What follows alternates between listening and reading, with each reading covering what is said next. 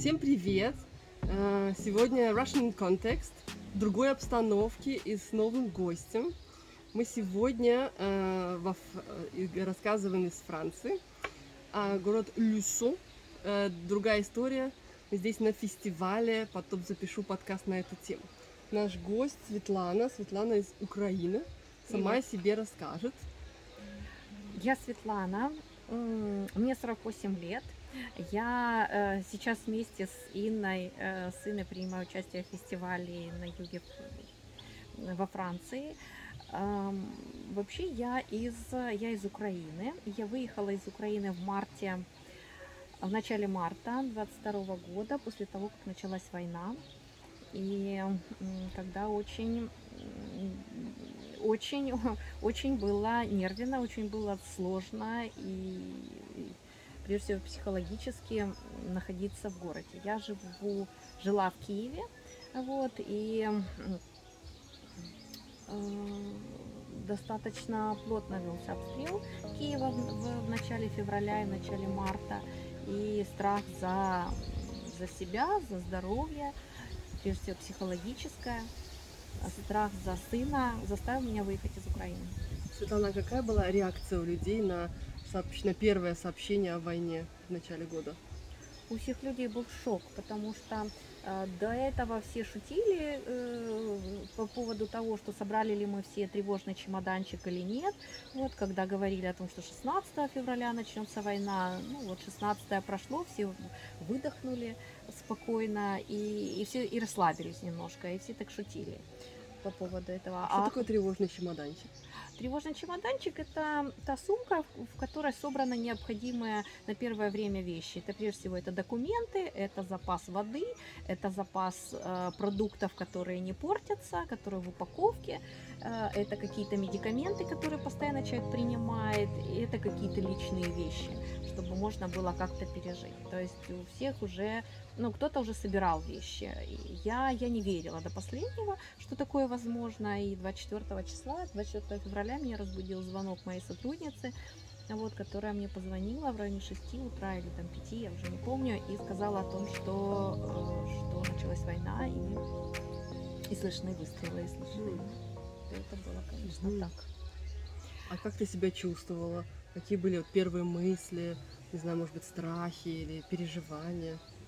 все-таки Сначала, сначала был ступор, потому что ты не верил, до конца не видел происходящее. Ты понимал, что в 21 веке в Европе такое вообще маловероятно, и вообще это что это за дичь, и, и какое-то средневековье, и это непонятно было. Вообще в голове это не укладывалось, что как такое может быть.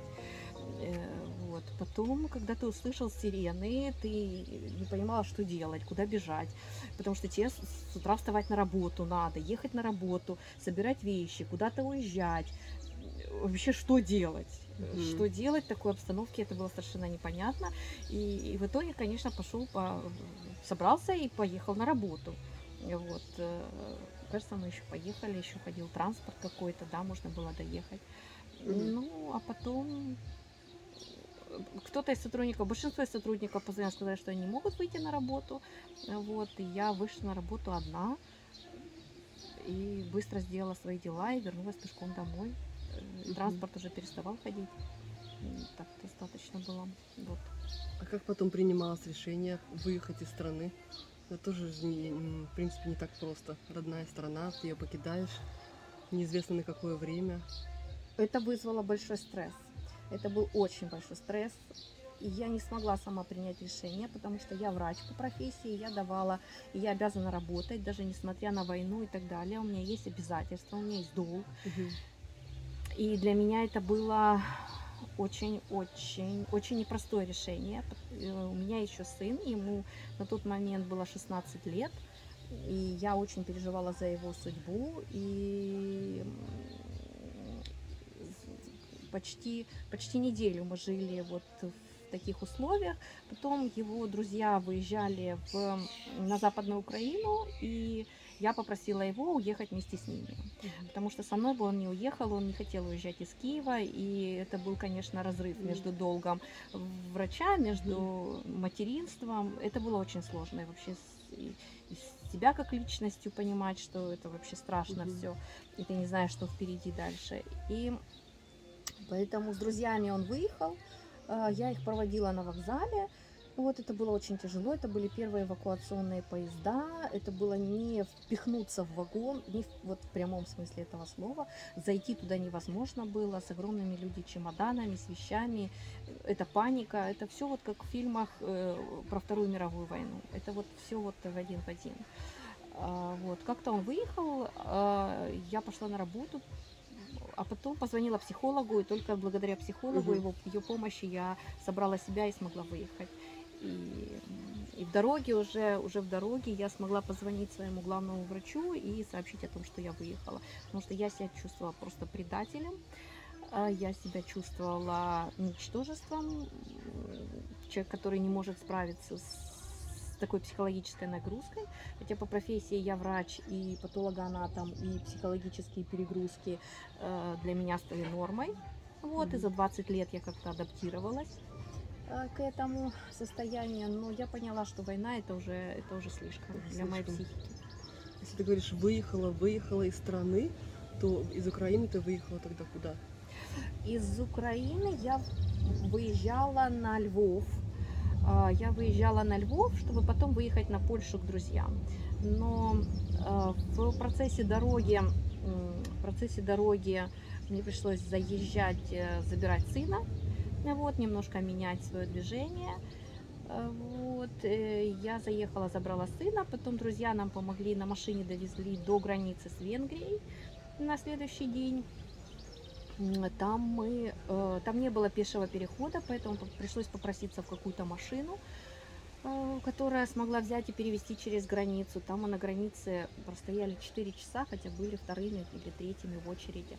Это было сложно. И в 8 вечера мы оказались в, в темноте, в непонятной стране с, с вот, вдвоем с сыном и кошкой.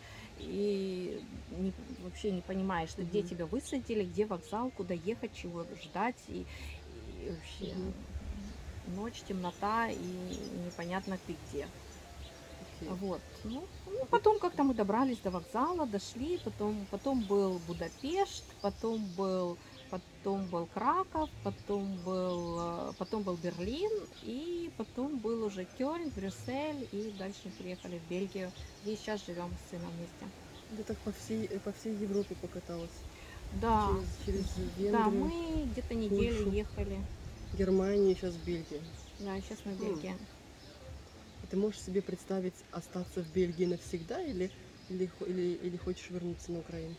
Я хочу вернуться на Украину, потому что я не чувствую себя комфортно в Бельгии э, психологически, потому что э, потому что претендовать на ту профессию, которая у меня была и есть. я не и есть, да, я не могу э, в Бельгии. Это достаточно сложная процедура подтверждения диплома и нахождения работы, тем более, что я не знаю языка голландского. Я живу на, в голландской части, на, на голландской части э, Бельгии. А, вот. И, и я понимаю, что это сложно. а, ну, поэтому я, я мечтаю выехать на Украину, я мечтаю вернуться назад. Вот и надеюсь, что это случится как можно быстрее. Я тоже на это надеюсь и желаю удачи. О, Спасибо. это интересная история. Длинная, грустная история. Я представляю, как ты себя чувствовала. Это все нелегко. Покинуть родную страну, не знаешь, когда вернешься. Покинуть любимую работу. а, В чужой стране, не зная языка, все это не так не так-то просто. Да, но нам помогают и везде помогали волонтеры. Спасибо им огромное. В каждой Мгм. стране это большое движение по всей Европе волонтеров, которые организовались и, и вот очень радушно встречали во всех странах, во всех странах. И огромное им спасибо и респект и уважение им, таким людям, которые проявляют добро, милосердие и помогают и психологически, и, и материально помогают какими-то продуктами, э, средствами гигиены далее. Как-то так. Спасибо. Супер. На этой хорошей ноте зак- заканчиваем подкаст. Вам тоже спасибо. Спасибо, что посмотрели, послушали. Транскрипцию к этому подкасту вы найдете, как всегда, на страницах Патреона в клубе Russian in Context. До скорой встречи и пока-пока. Пока.